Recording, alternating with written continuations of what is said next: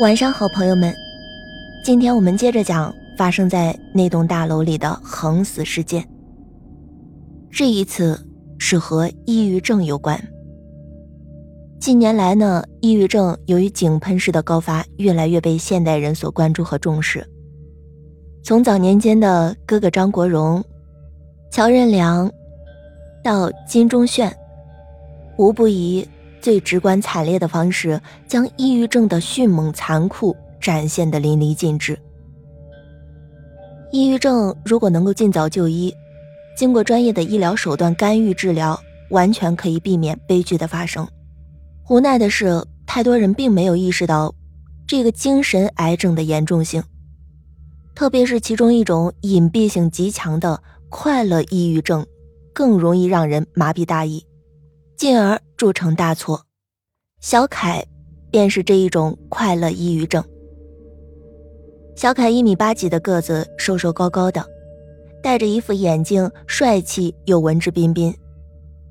他比我晚一年来到单位工作，我永远忘不了他初到单位那种亲切幽默、跟谁都熟的气质。大概有四五年的光阴。我们几个不同部门的年轻人每天中午都会相约在食堂，守着一张小小的餐桌，天南海北的各种神龛。简单的一餐午饭，短短的二十来分钟，我们大家却都如同进行了一场上天入地的精神旅行，那感觉叫一个畅爽。而小凯永远占据着第一发言人的位置。他诙谐幽默，妙语连珠，我们大家时不时的被他逗得喷饭狂笑，甚至忘记了插话。我们都忽略了从什么时候开始，小凯总有各种各样的原因和借口不再去食堂吃饭。由于他看起来还是那么嬉皮笑脸的一个小逗逼，我们谁也没有在意，都没有往深里想。再后来，小凯的电话经常打不通了。我有次见到他，问起他，他抓抓后脑勺，推了推眼镜，说：“什么时候？可能没电了。”说完，还冲着我吐了吐舌头，很顽皮的笑了一声。那段时间，小凯在和一个活泼漂亮的小姑娘谈恋爱，我们还以为他是煲了太多电话粥的缘故。直到有一天，小凯跟大卫请了长假。理由是他的妈妈生病了，需要照顾。我们几个平时关系不错的朋友都问过他，可不是打不通电话，就是被小凯搪塞掉。就连我的婚礼，他也没有来参加。过了不久，小凯给我送了份红包。他走进我办公室的一瞬间，我几乎没有认出来，那么瘦，那么飘的一个人，枯黄的脸上。盖着两个大大的黑眼圈面对我的担忧和询问，他照例笑了笑，没有说话。可是我从他的笑容里已经感受不到丝毫的快乐。当时快到饭点了，我拖着小凯一起去食堂吃饭。他起初不肯，后来拗不过我，也就去了。席间呢，小凯的话很少。直到临走的时候，看见我的餐盘里剩了一些炒西葫芦，就一边笑着说：“你看你，又眼大肚子小了吧？”一边吃光了那些西葫芦，就那么短短的一小会儿，我依稀感觉以前的小凯又回来了，一点儿也没变。可那时的我万万是没想到，这次食堂进餐竟然是我此生最后一次见到小凯。我记得，那是元旦刚收假，刚到办公室坐定，就接到了同事的电话。他急火火的问我最近联系小凯了没有。我一头雾水的说：“是有日子没见到他了。”同事告诉我，小凯昨天夜里上吊自杀了，就在大楼九层。我感觉当时脑袋瞬间胀了一下。然后自己都不自觉的眼泪流下来了。原来小凯患抑郁症很久了，我们这份体制内的工作对女孩子来说稳稳当当的，还算安逸可观。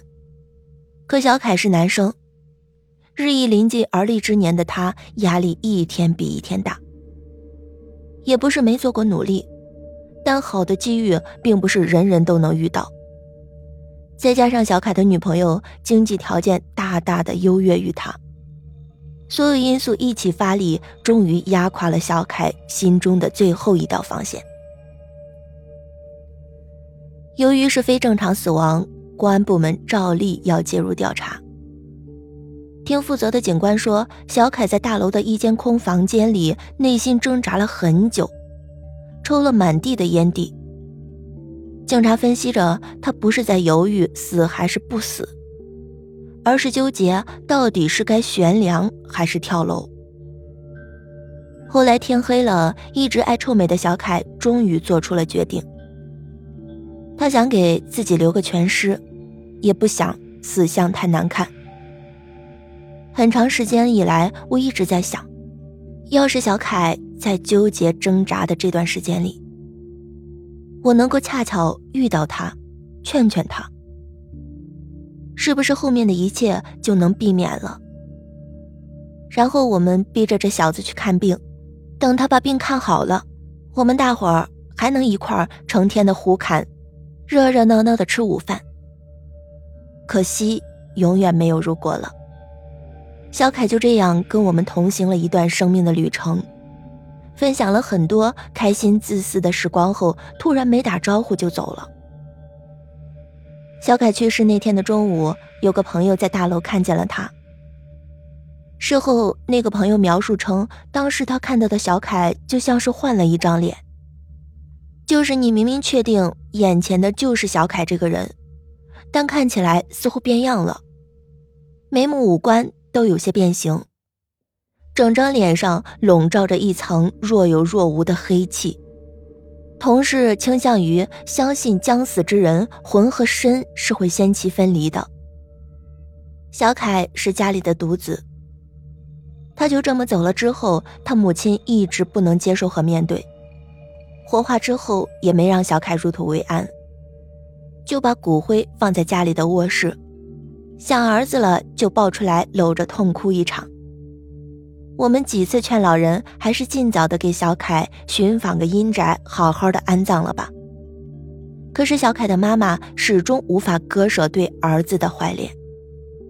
小凯去世那一天是阴历的十月初一，我们几个饭搭子中的一个梦见了小凯，梦里面我们大伙都在。小凯红肿着双眼，似乎是刚刚哭过。